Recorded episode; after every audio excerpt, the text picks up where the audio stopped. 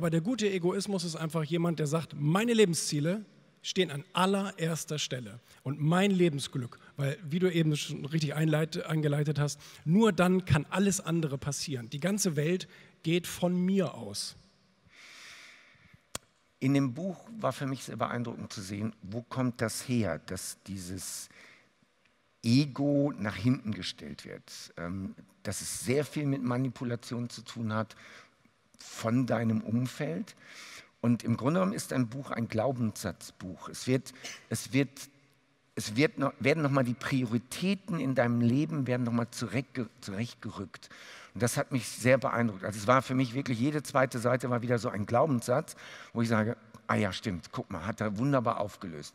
Was sind diese Glaubenssätze rund um das Thema Ego, die die Menschen nicht erfolgreich werden lassen? Na, ich glaube, einmal überhaupt dieses Bewusstsein oder diese Erlaubnis, diese Selbstermächtigung zu sagen, ich bin es wert und ich darf erfolgreich werden und ich darf mich auch hier nach vorne stellen und sagen, ich möchte diesen Posten, diesen Deal, ich möchte hier gewinnen sozusagen. Also sich selbst zu erlauben, auch an der Nummer eins zu stehen, ich glaube, das tun ganz, ganz wenige, weil sie eben glauben, es ist sozial verträglicher und, und, und besser und, und du bist ein besserer Mensch, wenn du erstmal an andere denkst. Das ist ja so dieser Glaubenssatz, der uns auch in, den, in der Kindheit mitgegeben wird, weil wir alle können ja für den Status, wie es bisher gewesen ist, können wir vielleicht gar nicht so viel, weil man es uns eben eingetrichtert hat. Das ist wie so eine Art Gehirnwäsche, die über 20, 30, 40 Jahre passiert und insbesondere eben im, im Kleinkindalter.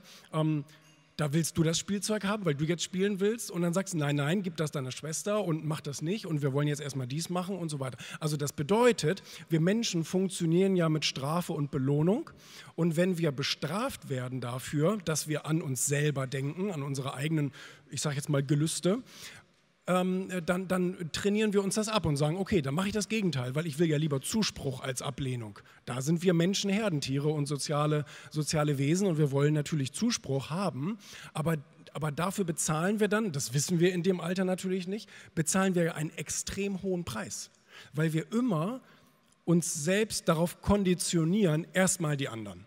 Erstmal erstmal meine Familie, erstmal meine Mitarbeiter, erstmal die Gesellschaft, erstmal der Staat und dann vielleicht irgendwann ich.